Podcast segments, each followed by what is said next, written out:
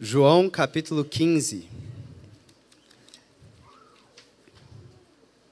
Essa é a última pregação da nossa série é, sobre as sete autoafirmações de Jesus, registradas aí no Evangelho de João, né? que começam com essa expressão eu sou. A gente já viu Jesus dizer: Eu sou o pão da vida, eu sou a luz do mundo, eu sou a porta das ovelhas, eu sou o bom pastor, eu sou a ressurreição e a vida, eu sou o caminho, a verdade e a vida. E hoje a gente vai ver a última autoafirmação de Jesus nesse evangelho com essa expressão que está aí no capítulo 15. Eu sou a videira verdadeira.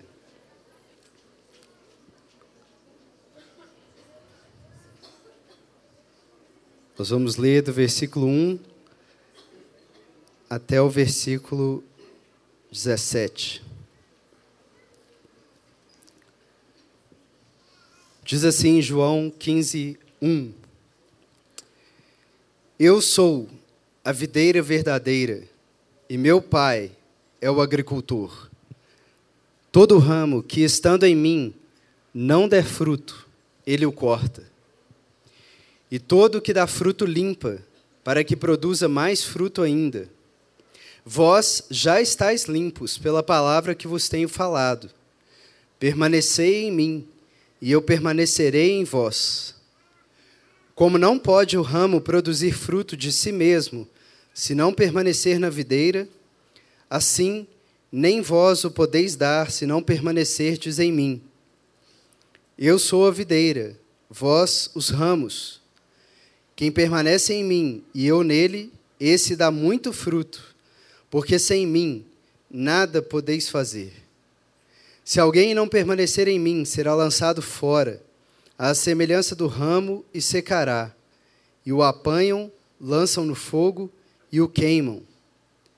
Se permanecerdes em mim e as minhas palavras permanecerem em vós, pedireis o que quiserdes e vos será feito.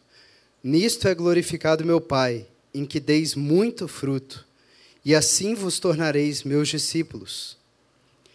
Como o Pai me amou, também eu vos amei. Permanecei no meu amor. Se guardardes os meus mandamentos, permanecereis no meu amor.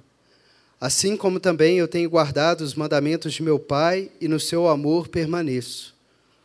Tenho-vos dito essas coisas, para que o meu gozo esteja entre vós e o vosso gozo seja completo. O meu mandamento é este: que vos ameis uns aos outros, assim como eu vos amei. Ninguém tem maior amor do que este, de dar alguém a própria vida em favor dos seus amigos. Vós sois meus amigos, se fazeis o que eu vos mando. Já não vos chamo servos, porque o servo não sabe o que faz o seu senhor. Mas tenho-vos chamado amigos, porque tudo quanto ouvi de meu Pai vos tenho dado a conhecer. Não fostes vós que me escolhestes a mim. Pelo contrário, eu vos escolhi a vós outros, e vos designeis para que vades e deis fruto, e o vosso fruto permaneça, a fim de que tudo quanto pedirdes ao Pai em meu nome, ele vô-lo conceda. Isto vos mando, que vos ameis uns aos outros. Amém. Vamos orar. Pai, obrigado pela Sua palavra, diante da qual nós estamos expostos, Senhor. Pedimos, Deus, para que o Senhor a use para podar, Senhor, os ramos frutíferos e preparar-nos, Senhor, para darmos ainda mais fruto para a glória do Seu nome, Senhor. E também pela Sua misericórdia, Senhor, aqueles ramos que porventura tenham sido cortados. O Senhor é poderoso para enxertá-los novamente, Senhor, pela Sua palavra, Deus. Nós não ignoramos a bondade do Senhor que conduz ao arrependimento. Então, Senhor, pela Sua misericórdia, conduza-nos ao arrependimento, Senhor para que a gente possa ser um ramo frutífero na videira verdadeira, Senhor. Fala conosco pelo Espírito Santo, ilumina o nosso entendimento, Senhor. Vence a nossa resistência pelo seu poder, Senhor. Gere frutos a partir de nós, te pedimos em nome de Jesus, Senhor. Amém. Irmãos, como eu dizia, essa é a última pregação dessa série sobre as afirmações de Jesus que começam com eu sou. E como a gente viu ao longo dessa série, essa expressão eu sou era associada ao nome pactual que Deus tinha revelado a Moisés naquele episódio da sarça ardente, quando ele disse eu sou me enviou a vós. E, portanto, quando Jesus faz essas afirmações, ele está se identificando com a natureza divina. Mas em sete ocasiões ele usa essa expressão complementando com uma alegação específica, o pão da vida, a luz do mundo e assim por diante. E essas alegações, como a gente viu também nessa série, elas são mais bem compreendidas à luz de toda a história de Israel, especificamente da sua expectativa messiânica. Então, o que Jesus faz ao usar essas expressões e João faz ao registrá-las é apontar para o fato de que Jesus é o Filho de Deus, o Eu Sou, e também o Cristo, o Filho do Deus vivo, o Messias prometido a Israel, porque nele ele encarna tanto o povo de Deus quanto o próprio Deus, e assim faz a reconciliação de Deus com o seu povo no seu corpo. E esse é o anúncio do Evangelho de João, como a gente leu aqui na abertura. Essas coisas foram escritas, inclusive essas afirmações, para que vocês creiam que Ele é o Cristo, o Filho do Deus vivo, e para que, crendo, tenham vida em seu nome. Mas especificamente, como que essa última autoafirmação de Jesus se encaixa então nesse quadro do propósito mais amplo de Jesus se revelar como Cristo, Filho de Deus? E para entender isso, a gente tem que pensar no contexto aí dessa passagem do capítulo 15, que na verdade começou lá no capítulo 13 e vai até o 17, que é o chamado discurso de despedida de Jesus, né? que eu chamaria talvez o discurso da preparação dos discípulos. E o que está acontecendo nesse discurso, essa última noite de Jesus, em que ele institui ali a ceia e faz esse longo discurso para os discípulos? Jesus sabe que a sua missão pessoal na terra está chegando ao fim. Ele veio como o Pai o enviou para imitar o Pai diante dos homens, fazendo o que ele tinha visto o Pai fazer, dizendo o que ele tinha ouvido o Pai dizer. E ele fez isso pelos seus sinais, pelas suas palavras, e ele sabe que ele está prestes a fazer isso no seu clímax na cruz e revelar o Pai na sua fraqueza, sendo estendido no madeiro. Então Jesus sabe que sua missão está finalizando e o que, que ele quer diante disso? Ele quer preparar os seus discípulos para esses eventos que se seguirão. Ele quer preparar os doze para a sua morte, para os eventos que a circundarão, para a sua ressurreição. E principalmente, apesar de que ele ainda vai ter mais 40 dias com os discípulos depois da ressurreição, mas ele já quer começar a prepará-los para a sua ascensão aos céus e a consequente ausência física de Jesus na terra. Imagina, irmãos, você conviveu com Jesus por três anos e meio intensamente. E agora Jesus morrerá, ressuscitará, passará 40 dias, mas será assunto aos céus. E você experimentará uma ausência dele, física, na terra. Jesus quer preparar os discípulos para isso. E é assim que começa mesmo o capítulo 13. Né? Era chegada a festa da Páscoa e Jesus, sabendo que era chegada a sua hora de passar desse mundo para o Pai, ou seja, da ascensão aos céus, Tendo amado os que eram seus no mundo, amou-os até o fim. E esse discurso é por isso, pelo amor de Jesus pelos seus discípulos, para prepará-los para os eventos que hão de vir, especial para a sua ausência. E basicamente o que Jesus diz nesse longo discurso aí do capítulo 13 ao 17? Ele fala: vocês devem continuar a obra que eu comecei na terra. E ele dá orientações sobre como eles devem dar continuidade à obra de Jesus. E, em resumo, Jesus diz: vocês terão que permanecer em mim. Imitando, assim como eu imitei o Pai, vocês têm que imitar o que vocês me ouviram dizer, o que vocês me viram fazer. Mas como vocês vão fazer isso? Eu não deixarei sós, enviarei o Espírito Santo. Assim como eu imitei o Pai no poder do Espírito, eu também enviarei o Espírito para que vocês tenham o poder de me imitar e de continuar dando o testemunho que eu dei. E não tenham medo, porque eu irei, mas vocês poderão continuar conversando com o Pai em meu nome. Vocês me imitarão no poder do Espírito, certos do socorro do Pai em oração, porque o Pai continuará, assim como vocês viram ele me respondendo as minhas orações, ele continuará respondendo as orações que forem feitas em meu nome, as orações que forem feitas por aqueles que têm permanecido em mim. Então, esses são os grandes temas aí desse discurso de Jesus. A imitação de Jesus no poder do Espírito, na certeza de que o Pai continuará ouvindo os discípulos mesmo na ausência de Jesus. E aí, especificamente, como que entra esse capítulo 15? E essa mensagem de Jesus como a videira verdadeira, nesse cenário da preparação para a ausência dele. Jesus começa dizendo: Eu sou a videira verdadeira. À luz do Antigo Testamento, o que Jesus está dizendo aí, os discípulos certamente captaram isso, é que ele era o verdadeiro Israel. Por quê? Porque em vários textos do Antigo Testamento, Isaías 5, Ezequiel 15, Salmo 80, Jeremias 2, Israel é retratado como essa videira, ou esse conjunto de videiras, né, que é uma vinha, que o próprio Deus arrancou do Egito, plantou na terra prometida e deu todos os cuidados possíveis e necessários para que fosse uma videira frutífera, para que fosse uma vinha é, que produzisse muitas uvas de acordo com a vontade de Deus. Mas em todos esses textos, é, esse ato de Deus é seguido por um atestado de que Israel falhou na sua missão. Israel não produziu os frutos que Deus desejava. E por isso já há no Antigo Testamento essa expectativa e essa promessa de que chegaria um dia de que uma videira verdadeira de fato se estabeleceria e um novo Israel produziria esses frutos que Deus deseja. E aí chega Jesus diante da perseguição que tinha chegado ao ápice ali no capítulo 12, e é como se Jesus dissesse: Irmãos, Israel não deu fruto, como vocês viram, e perseguiu o seu próprio Messias. Mas está aqui a videira verdadeira, o verdadeiro Israel. Ou dizendo em outras palavras, já à luz do, do Novo Testamento como um todo, o tronco da igreja. Está aqui o eixo em torno do qual orbita o verdadeiro povo de Deus. Ou, na linguagem de Paulo, a cabeça do corpo. Está aqui o novo é, Cristo, né, o novo Israel que encabeça o povo de Deus, a nova humanidade é, estabelecida por Deus. E é isso que Jesus está dizendo. Vocês querem ser povo, vocês querem ser Israel, não tem jeito de ser o verdadeiro Israel a não ser no tronco que Deus estabeleceu, no cabeça que Deus estabeleceu, e sou eu. Eu sou a videira verdadeira.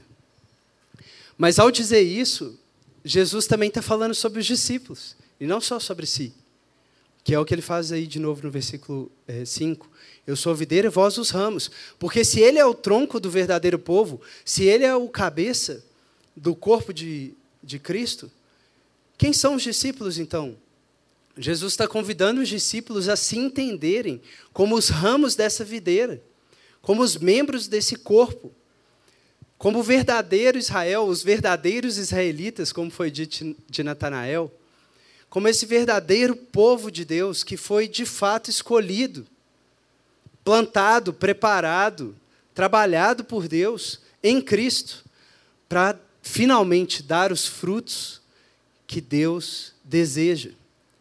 E assim glorificar o Pai. Então Jesus está pegando aquele bando de judeus simples, pescadores e letrados, e dizendo para esse povo: vocês são o assunto de todo o Antigo Testamento.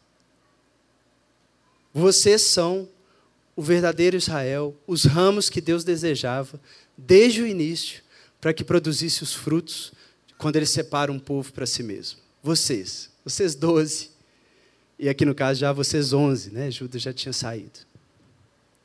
Então, irmãos, o objetivo de Jesus é mostrar isso. Deus não abandonou o seu propósito. Pelo contrário, Deus está cumprindo o seu propósito que os líderes de Israel estão rejeitando em vocês, por meio de mim, o tronco dessa grande videira. E isso glorificará a Deus, porque assim como a obra de um grande artista traz glória para o artista, uma videira cheia de frutos tra trará glória para o seu agricultor. Como Jesus diz lá no Sermão do Monte, eles verão as suas boas obras e glorificarão o vosso Pai que está nos céus. Eles verão as uvas e dirão: quem é esse agricultor que plantou essa videira verdadeira? Irmãos, isso já nos traz uma esperança. Imagina o cenário. Dali a poucas horas, Jesus seria preso, seria morto. Para os discípulos pareceria que tudo acabou. Depois ele ressuscitaria, mas 40 dias depois ele iria assunto aos céus. E os discípulos estão angustiados porque Jesus não para de falar disso nas últimas horas, de que ele está indo embora, de que chegou a hora de ele partir. Os discípulos estão temerosos. E o que, que Jesus faz? Jesus fala lá na frente. Jesus está falando de Atos antes da cruz. Jesus já está dizendo do Pedro que vai pregar na Porta Formosa, em Atos 3. Jesus já está dizendo de Paulo missionário. Jesus já está pregando sobre a Igreja Esperança reunida aqui hoje, poucas horas antes de ser crucificado. Irmãos, clama a mim e anunciar-te-ei coisas grandes e ocultas que ainda não sabes. Às vezes a gente entra num período de tribulação, você vê que tem coisas difíceis vindo pela frente. Chega até Jesus e sabe o que Jesus faz em geral com a gente nesse momento? Em vez de tratar daquilo que você trouxe para ele, ele já fala lá na frente. Você está preocupado, angustiado, com situação de filho, Jesus já fala lá na frente dos seus netos. Jesus dá um horizonte, irmãos, dá esperança. Aquele que está prestes a suar gota de sangue no Getsemane, a gritar: Deus meu, Deus meu, por que me desamparaste? Está dando um horizonte para os discípulos, dando esperança para eles, dando um propósito, um sentido, falando: vocês, ei, vocês. Tem dias difíceis vindo pela frente, mas vocês são a videira, vocês são os ramos dessa videira, vocês vão frutificar, vocês são o povo que Deus escolheu. A obra está só começando, eu vou embora, mas vocês vão continuar, e o Espírito Santo que está em mim vai continuar em vocês. Graças a Deus, irmão. Você está num momento difícil, pensa nisso. Jesus te consola. Há esperança. Há esperança. Agora, como que Jesus pinta essa esperança, né? Dizendo que Ele é a videira, nós somos os ramos, mas tem um pai que é o agricultor. A gente não vai ser abandonado, tem alguém cuidando, é como a imagem lá no início de Apocalipse. Deus caminha no meio da igreja, irmãos. Ele tem a igreja nas suas mãos. Ele sabe o ramo que está frutificando, o ramo que não está. Lembra de Apocalipse? Jesus caminhando em meio da igreja, ele sabe quem está dentro da igreja, qual é a situação de cada um. E é isso que Jesus aponta e que dá esperança. O pai está aí, o pai é o agricultor. Ele vai fazer a manutenção dessa videira. Eu estou indo, mas o Pai continua trabalhando. Ele envia o Espírito. Eu continuarei trabalhando pelo Espírito. Eu cuidarei da igreja, que é o que ele diz no versículo 2. No primeiro ele diz: Eu sou a videira verdadeira meu pai é agricultor. E o que significa o pai ser agricultor? É que todo ramo que estando em mim não dá fruto, ele vai cortar. Mas todo ramo que dá fruto, ele limpa para que dê mais fruto ainda. Mexeu com a igreja, mexeu com o agricultor. Ele cuida. Ele vai zelar para que os frutos sejam dados de fato por esses discípulos. E qual é o processo aqui, irmãos? Uma videira, né? de onde vêm as uvas ali, quando um ramo é, ainda está vinculado à videira, mas não está captando ceia, é, seiva, ele não produz os frutos devidos. E aí o que, que o agricultor tem que fazer? Tem que cortar na raiz do ramo, né? no, no, no encontro do ramo com o tronco. Como João Batista disse, o machado já está posto à raiz das árvores. Produzam frutos dignos de arrependimento. E é isso que Jesus está dizendo. Se tiver ramo ocupando espaço, mas infrutífero, o Pai vai cortar. Mas por que, que isso é feito? Para que abra-se espaço para que os ramos frutíferos frutifiquem ainda mais. E a poda parece um corte, mas ele deixa de 3 a, 3 a 6 centímetros ainda ali do ramo para que ao longo do ano, com o espaço liberado, aquele ramo que foi frutífero possa crescer rapidamente e frutificar re revigorado, renovado, ainda mais do que frutificou no ano anterior. Então Jesus está dizendo isso, o Pai cuida e Ele fará esses dois processos. E aí talvez os discípulos podem ter tido uma insegurança, né? Será que eu sou dos ramos que serão cortados? Eu tinha ficado animado com Jesus falando que eu sou os ramos da videira, mas pode ser que eu seja de um dos que serão cortados. E Jesus já acalma os discípulos, né? Versículo 3: Vós já estáis limpos. Judas já não está com eles, são só os onze. E Jesus tendo usado esses dois termos, do cortar e do limpar, que era a mesma coisa de podar, Já tranquiliza os discípulos. Vós, vocês onze, vocês já estão limpos. Vocês fazem parte não do grupo cortado, mas do grupo limpo, do grupo podado. Daqueles que Deus está limpando, porque já estão frutificando. Vocês já estão nesse processo, vocês já são ramos frutíferos. Deus já está operando isso em vocês. E os discípulos poderiam perguntar: mas como que a gente não viu? E Jesus fala: pela palavra que vos tenho falado. Como que o Pai pode? Enviando Jesus para falar as palavras do Pai, para fazer as obras do, do Pai. E enquanto os discípulos foram convivendo com Jesus, talvez não perceberam mas eles estavam sendo limpos para frutificarem. Eles estavam frutificando, sendo enviados por Jesus em missões, aprendendo o jeito de Jesus. Eles já eram ramos frutíferos que o Pai já estava limpando e já estava podando. Isso, por um lado, deve ter tranquilizado os discípulos. Graças a Deus. Somos desse grupo que está sendo tratado pelo Pai para frutificar ainda mais. Mas aí Jesus também, como eu gosto de dizer, o Evangelho incomoda os acomodados e consola os incomodados. O Evangelho incomoda os acomodados e consola os incomodados. Né? Então, Jesus primeiro consolou, eles ficaram incomodados, Jesus consolou. Vocês estão limpos, vocês fazem parte desse grupo. Mas aí, talvez eles teriam risco de ficar acomodados, né? Aí o que Jesus faz? Incomoda. Mas agora permaneçam em mim e eu permanecerei em vós, porque assim como o ramo não pode dar fruto se não permanecer na videira, vós também não o podeis dar se não permanecerdes em mim. Eu sou videira, vós os ramos. Quem ficar em mim e eu nele, esse dá muito fruto, mas sem mim, nada podeis fazer. Se alguém não permanece em mim, esse será lançado fora, e assim como o ramo secará, e o apanharão, lançarão no fogo, e ele queimará. Então Jesus acalma na graça, mas a graça que responsabiliza. E ele fala: olha, vocês já estão nesse processo, como vocês continuarão nesse processo? Permanecendo em mim, assim como vocês permaneceram comigo esses três anos e meio. Eu não vou estar fisicamente presente, mas vocês têm que permanecer na minha palavra. Vocês têm que continuar me imitando. Vocês têm que continuar andando nos meus passos, sendo o povo do caminho, como eles são chamados em Atos aqueles que estão numa contínua peregrinação de seguir os passos de Jesus. E assim vocês vão dar frutos. É como na parábola principal, que abre todas as outras parábolas do semeador, é como as sementes, né? Você tem as várias sementes. Tem semente que nem frutificou, um ramo que não deu fruto nenhum vai ser cortado. Tem semente que permaneceu, passou pela tribulação do sol, conseguiu vencer os desafios do solo e aí ela dá fruto a 30, 60 e 100 por um. Que é o que Jesus está convidando os discípulos. E tem aquele meio do caminho que ficou obscuro, né? Qual é a desse discípulo? Parece que ele está na videira, mas na hora que chegou a tribulação, ele parou de frutificar. Parece que ele está na videira, mas nasceram os espinhos e, e sufocaram, ele não, não, não frutificou. Qual que é desse discípulo? E o que Jesus está dizendo é isso: olha, discípulos, eu reconheço que em vocês a semente já achou o solo, já venceu os primeiros períodos de tribulação.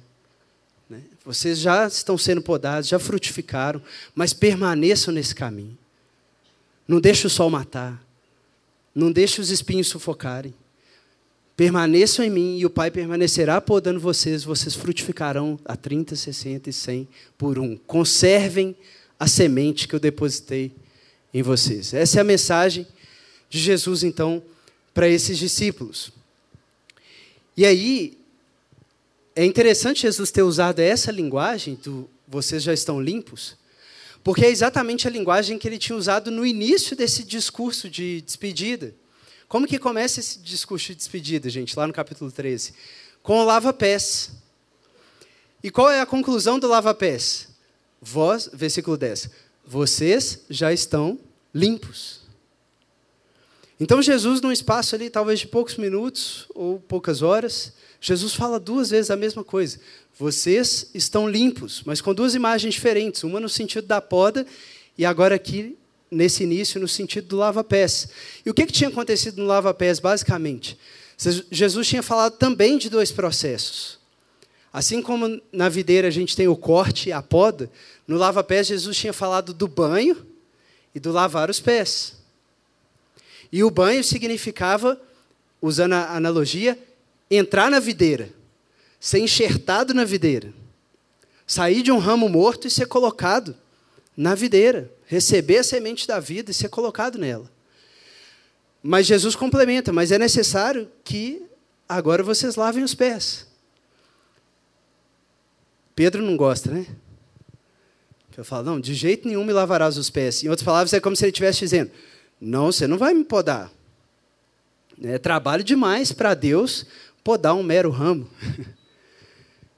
e aí o que, que Jesus responde? Uma linguagem muito importante. Se eu não te lavar, não tens parte comigo.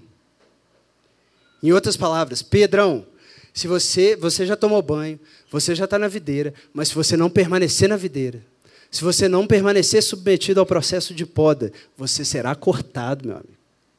Você não tem parte na videira. E aí o que, que Pedro fala? Não, então dá o banho inteiro.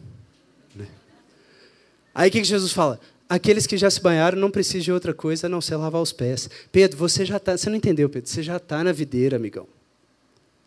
Mas agora você precisa manter esse processo de poda e de santificação, rumo à maturidade, rumo à frutificação. Né? Então você tem ali esses dois processos claros também, né, que Jesus retoma agora com outra imagem, essa imagem da videira. E nesse sentido, irmãos, é interessante a gente ver o que Jesus falou lá nesse capítulo 13. Porque, por um lado, ele fala a mesma coisa que ele falou no 15: Vós já estáis limpos. Mas aí, como que ele completa a, a frase? Mas não todos. E o versículo 11 diz: Pois ele bem sabia quem seria o traidor, por isso disse: Nem todos estão limpos.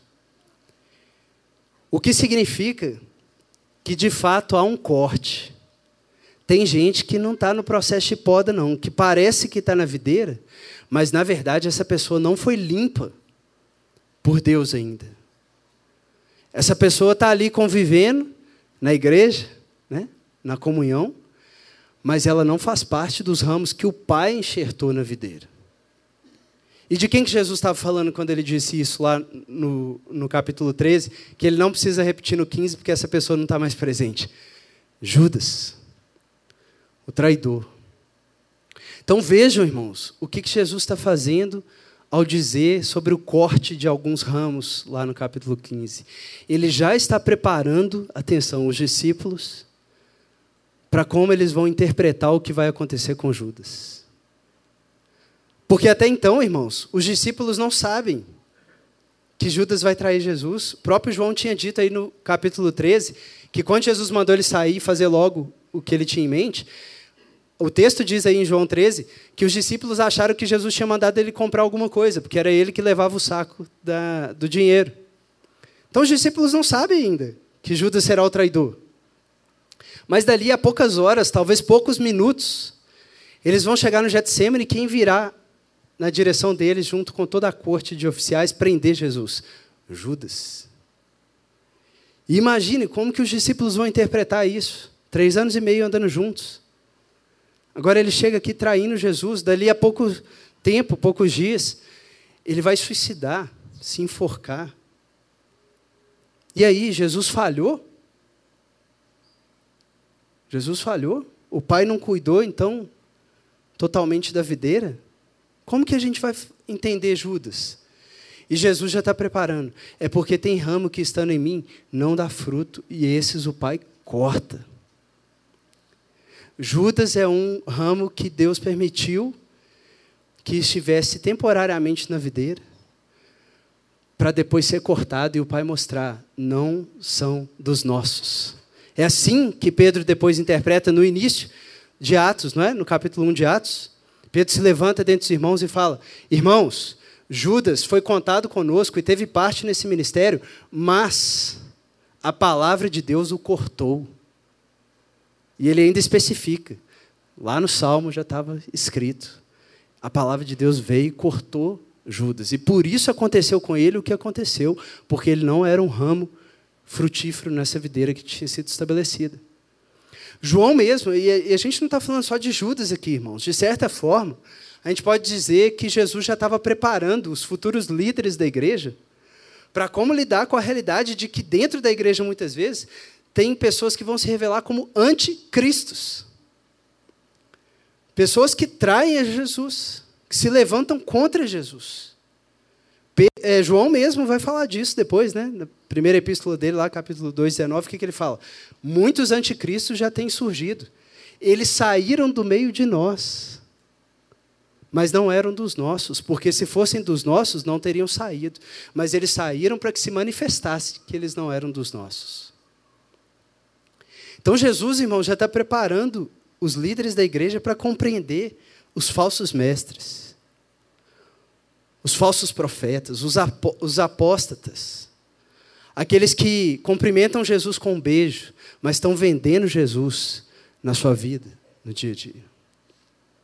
E Jesus está preparando esses líderes para dizer o seguinte: faz parte do trabalho do Pai, que Ele continuará fazendo por meio de vocês, pelo Espírito Santo, cortar os ramos que não frutificam, para que eles não ocupem o espaço que atrapalha a frutificação daqueles que estão frutificando. Uma missão difícil, irmãos, que Jesus já está preparando os discípulos para ela. E de fato, se você pensar, é, João fala isso, né? Que isso acontece para que se manifeste. Eles saem do nosso meio como se fossem da videira, mas não eram, ou como Jesus já tinha dito antes, uma planta que o Pai não plantou, né? Ou como em outra parábola aparece, é, um joio que foi plantado pelo inimigo à noite. É, Deus per permite isso por um tempo para que depois se manifeste que esses não eram dos nossos, como João disse. Mas Paulo, em 1 Coríntios 11, 19 também, ele fala o outro lado da moeda. Ele fala: tem divisões entre vocês, e em parte eu creio, porque é necessário que se manifestem quem são os aprovados no vosso meio. Olha que impressionante, irmãos. Paulo está dizendo que é, é até necessário que na videira tenha ramos de diferentes tipos, porque com o tempo, o pai quer usar o tempo para mostrar quem são os ramos verdadeiros, quem são os aprovados, quem são os frutíferos. Que ele continua podando para que continue dando frutos. Então, irmãos, tem muita coisa em jogo aqui. Jesus está preparando os discípulos não só para uma esperança alegre, mas para um trabalho, para um ministério, para o que vai significar trabalhar a serviço do agricultor, como líderes da igreja. E realmente era necessário, porque imagina, pouco tempo depois, o Pedrão aqui vai ter que encarar um evento como Ananias Safira. E aí, como que você faz sentido de Ananias e Safira? Gente que estava ali na igreja e que deu um fruto, fruto podre. E aí, qual a palavra que Pedro usa para falar com eles? Exatamente o jeito como João descreve aqui no capítulo 13 o que aconteceu com Judas. João diz aí no capítulo 13 que assim que Jesus deu o bocado para Judas, Satanás entrou no seu coração e ele imediatamente saiu. Como que Pedro interpreta na hora que ele vê o que aconteceu com Ananias e Safira? Por que deixastes Satanás encher o vosso coração? Pedro olha e fala: está aqui um ramo infrutífero que eu aprendi com o exemplo de Judas. Deus vai cortar, e de fato o que acontece? Aqueles ramos são cortados. E cai temor sobre a igreja, porque eles percebem que nós somos os ramos da videira, mas nós não estamos entregues a nós mesmos. O pai é o agricultor, ele passeia no meio da igreja, ele sabe como está o coração de cada um, e quando ele vê que tem um ramo atrapalhando a obra e que não vai se arrepender, ele corta. Ele corta. Ou como fazer sentido de Simão o mágico, lá no capítulo 8 de Atos, lembra? Pedro tem que encarar isso também. O cara tomou banho, irmãos. O cara passou pelo batismo, tomou o banho. Mas aí, quando ele faz aquela oferta de comprar o dom do Espírito Santo, como que Pedro responde para ele? Com as mesmas palavras que Jesus tinha dito para Pedro no lava-pés. Ele fala: Você não tem parte conosco nesse ministério. Você não tem parte conosco nesse ministério. Você tomou banho, mas você não é ramo implantado na videira, coisa nenhuma. E, e, fala e dá o motivo depois, que é o mesmo motivo de Judas, porque o seu coração não é reto diante de Deus. Vejo que estás em fel de amargura. Arrepende-te e ora a Deus para que, quem sabe, Ele perdoe o pensamento do seu coração. Irmãos, somos igreja. Tem muita gente e nós não temos é, autorização de individualmente ficar apontando quem é ramo frutífero ou não. Mas a liderança da igreja foi confiada por Jesus aqui a continuar a obra de Jesus. E a obra de Jesus envolve zelar pela pureza da igreja. Zelar para que Simão o Mágico, que foi uma personalidade influente no primeiro século e provavelmente é o motivo pelo qual Lucas inclui ele ali em Atos 8, falar o seguinte: galera, cuidado com esse cara. Isso é cuidado pastoral. Isso é mostrar para as ovelhas de que tem muita gente que visita o aprisco, mas é lobo disfarçado de ovelha. E o pai vai zelar por essas pessoas. O pai vai confrontar essas pessoas. E vai usar, muitas vezes, a liderança da igreja para fazer isso. Agora, isso acontece em outros episódios, né? Paulo tem que passar por isso também. Ele menciona Emineu, Fileto, Alexandre, né? com uma expressão é, pesada que significava excluir da comunhão é, da igreja, né? entregar a Satanás, é, colocar para fora do aprisco, para que aquela ovelha rebelde né? aprendesse e, quem sabe, tivesse a esperança de voltar. Se não tinha sido pelo amor, pela dor, voltar ao aprisco, arrependida, verdadeiramente arrependida. Então, vai ser uma tarefa que a igreja vai ter. Mas é impressionante, o que me impressiona, irmãos, nesse ponto todo, é Romanos 11, 23, que Paulo está dizendo de Israel como um todo, como tendo sido aqueles que foram cortados porque foram rebeldes. E aí o que, que Paulo diz em Romanos 11, 23? Porque aí você pode imaginar, uma vez cortado, acabou, né? Mas aí Paulo diz: Mas se eles não permanecerem na incredulidade, Deus os enxertará novamente, porque Deus é poderoso para os enxertar novamente. Os gentios estavam ficando orgulhosos. Está vendo? Os judeus foram cortados e a gente foi enxertado. E aí o que, que Deus responde? Baixa sua bola, porque você não foi enxertado por mérito próprio. E eles saíram porque quiseram se apoiar no próprio mérito. Mas se eles se humilharem, não ignore, como Paulo diz no início da carta de Romanos, não ignore a bondade de Deus que te conduz ao arrependimento.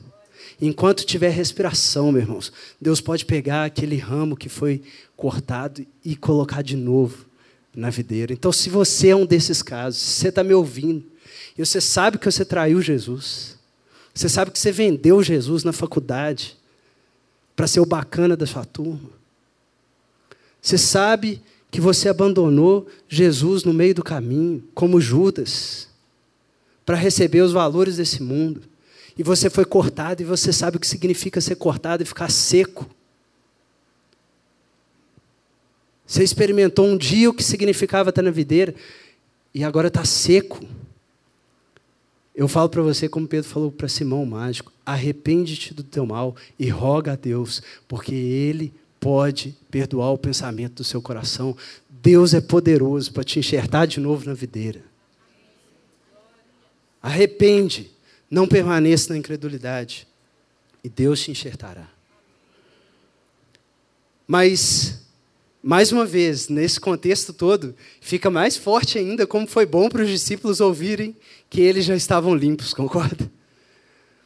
Diante de todo esse cenário do corte, imagina o que significou, e talvez eles não compreenderam tudo na hora, né? mas imagina o que significou lá para frente entender: vós estáis limpos. Eu estou descrevendo várias coisas que o Pai vai fazer com aqueles que atrapalham a sua igreja, mas vós já estáis limpos. E essa palavra, irmãos, foi importante, por quê? Porque poucas horas depois, quem estava ouvindo essas palavras estaria correndo, fugindo de Jesus para não ser preso. Pedro, que tinha falado que não ia negar, poucas horas depois ia ter negado Jesus três vezes. E pensa comigo, irmãos. Pedro poderia sentir: fui cortado, traí Jesus, não frutifiquei, o Pai vai me cortar. E o que, que Jesus já está fazendo? Antes de Pedro, ele já tinha anunciado para Pedro no 13: você vai me trair três vezes, me negar três vezes. Mas aí o que, que ele já anuncia para Pedro? Pedrão, mas vós já estáis limpo. Já estáis limpos. O caso de Judas não é seu caso, Pedro. Eu te conheço, tanto que o que, vai acontecer depois? 21. Tu me amas, Pedro. Senhor, o Senhor sabe que eu te amo. Pedro, você vacilou, mas tu me amas. Senhor, Senhor sabe que eu te amo, Senhor. Pedro, tu me amas, Senhor. O Senhor sabe que eu te amo. Então, Pedro, aprende com essa poda que o Pai te deu, que não foi um corte. Aprende com essa poda e vai frutificar. Vai apresentar minhas ovelhas, Pedro. Porque eu já tinha te avisado. Você faz parte dos ramos que estão limpos. Mas os ramos que estão limpos são podados, Pedro. São podados. Você aprendeu o que significa ser podado. Você aprendeu que para caminhar para a maturidade e frutificar cada vez mais, tem hora que vai parecer que você foi cortado. Mas o pai deixa 3 a 6 centímetros.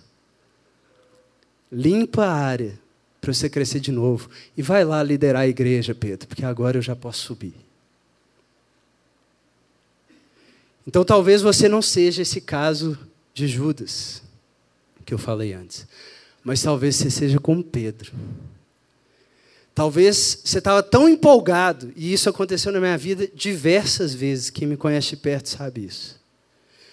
Você estava tão empolgado para servir o Senhor, tão animado de ser um ramo frutífero. E aí o que Deus faz com você, como fez com Paulo? Prende. E aí eu te pergunto, se você tivesse o seu melhor missionário, camisa 10, você prenderia esse missionário, irmãos? Deus prendeu Paulo. Nas épocas que eu estava mais empolgado na minha vida, vieram bombas de vários lados, financeiras, familiares, que me colocaram de novo no quarto de oração, na espera, na sala trancada, como a gente leu no texto de abertura. Na, na, sem saber o que está acontecendo, Senhor, eu sou cortado? Ou eu sou um ramo frutífero? Onde está o Senhor, Deus? Pensa no sábado, pós-morte. Cadê o Senhor? Eu te neguei, o Senhor sumiu. Mas, mais uma vez, ouça. Vós já estáis limpos. Tu me amas, apacenta as minhas ovelhas. Como o autor de Hebreus diz, se nós temos correção, é porque não somos filhos bastardos, mas porque Deus nos ama. E Ele nos disciplina para que os nossos joelhos fiquem firmes, os nossos braços fiquem firmes e a gente possa dar os frutos que Ele quer. Não como um José novinho de 17 anos tirando onda com o sonho que ele tinha, mas como José que foi podado por anos seguidos para chegar no final e falar: Olha, Deus fez. Eu sou um mero ramo, sem Ele eu nada posso fazer mas Deus fez. Então, irmão, se Deus te deu uma grande missão, um ministério que você sabe que arde no seu coração, e você não vê isso acontecendo na sua vida, você fala, cara, mas parece que está tão distante. Espera, porque talvez você está sendo podado, para depois crescer de outra forma e frutificar muito mais lá na frente. O Pai sabe o que fazer com a sua videira. O Pai sabe como tratar cada ramo. E isso então consola é, o coração dos discípulos, né? Consola o coração de Pedro e afirma, apesar de todo esse cenário dos ramos infrutíferos, não é o caso de vocês. Frutifiquem, tenham paciência. Na poda do Senhor, vocês podem ficar tristes agora, mas depois vocês vão me ver e ninguém vai tirar a alegria de vocês, como ele fala no 16, 22. A poda dói, na hora que está sendo feita, como é dito em outra parte da Escritura, mas depois ela produz fruto que permanece. Então tenham paciência, é o que Jesus falou aí no 11. Eu estou fazendo isso com vocês para que o meu gozo esteja em vocês e a alegria de vocês seja completa. Faz parte do trabalho. E tem dois textos da Escritura que eu acho que fazem essa síntese muito bem feita. Eu queria ler esses textos aí em Hebreus 6.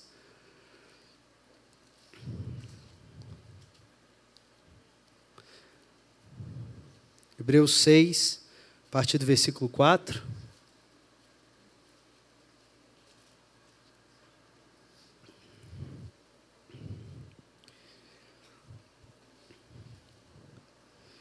Depois a gente vai ler um texto em 2 Pedro e já caminhar para o final. Olha aí, Hebreus 6, versículo 4. Até o versículo 8 ele vai falar de casos como de Judas. E depois, a partir do 9, ele vai falar de casos como de Pedro. Olha como se encaixa. Hebreus 6, 4.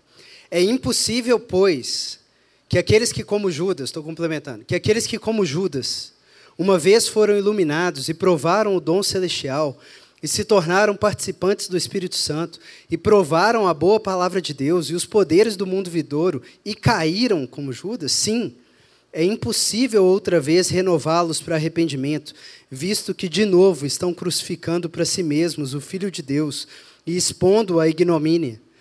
Porque a terra que absorve a chuva que frequentemente cai sobre ela e produz erva útil para aqueles por quem é também cultivada, recebe bênção da parte de Deus. Mas, se como Judas produz espinhos e abrolhos, é rejeitada, e perto está da maldição, e o seu fim é ser queimada. Imagine, irmãos, lendo isso, os discípulos aqui de Hebreus, que tinham começado muito bem na fé, estavam começando a titubear, poderiam ficar preocupados, né? Incomodados. Nossa, será que esse pode ser o nosso caso? Mas, como eu disse que o Evangelho faz, incomoda os acomodados, mas consola os incomodados. Olha como que agora vem o consolo para esses discípulos. Quanto a vós, todavia, ó amados, estamos persuadidos das coisas que são melhores e pertencentes à salvação, ainda que falamos dessa maneira. Porque Deus não é injusto, Pedro, para ficar esquecido do vosso trabalho e do amor que evidenciastes para com seu nome nesses três anos e meio, pois servistes e ainda servis aos santos. Mas, Pedro, desejamos, porém, que continue cada um de vós mostrando até o fim a mesma diligência, para a plena certeza da esperança, para que não vos torneis indolentes, mas imitadores daqueles que, pela fé e pela longanimidade, herdam as promessas. É impossível para um ramo impenitente, que não quer saber de Deus, não ser cortado e queimado. Mas quanto a nós, sabemos que tem coisas melhores nos esperando. E o que Deus quer é permaneçam. Vocês são frutíferos, mas permaneçam. E Pedro aprendeu a lição. Olha o que, que Pedro diz, já no fim da sua vida, 2 Pedro, no capítulo 1.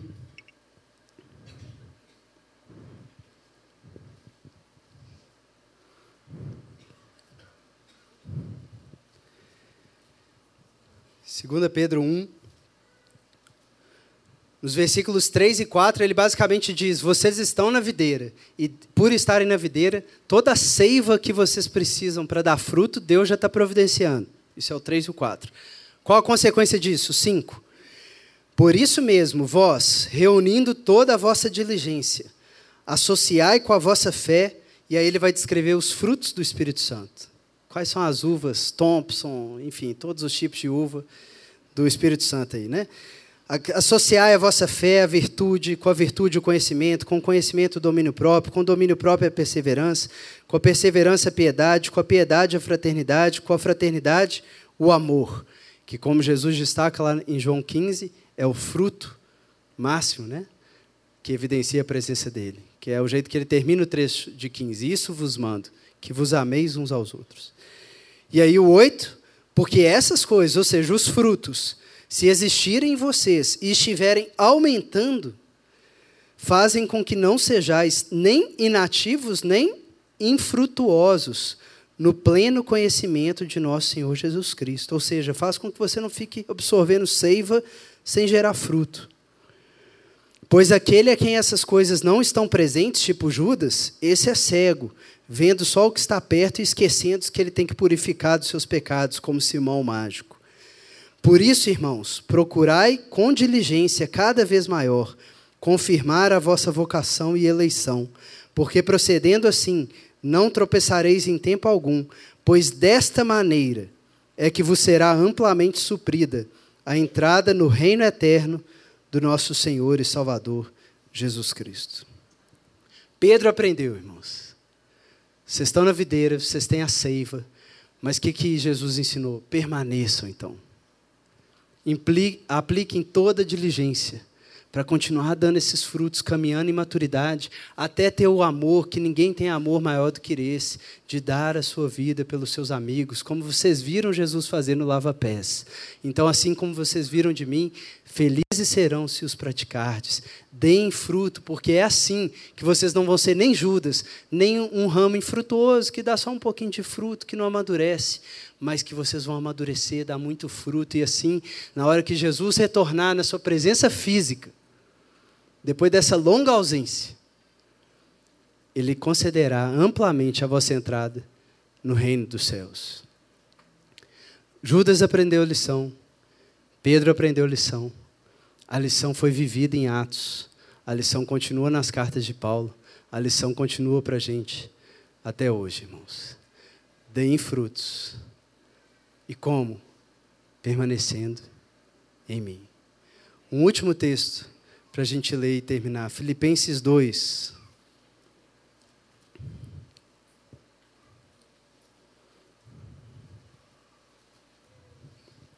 Filipenses 2,12.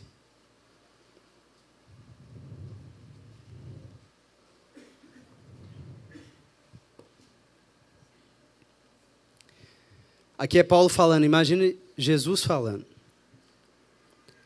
Assim, pois, amados meus, como sempre obedecestes, não só na minha presença, porém muito mais agora na minha ausência, desenvolvei a vossa salvação com temor e tremor, porque Deus é quem efetua em vós tanto o querer como realizar, segundo a sua boa vontade.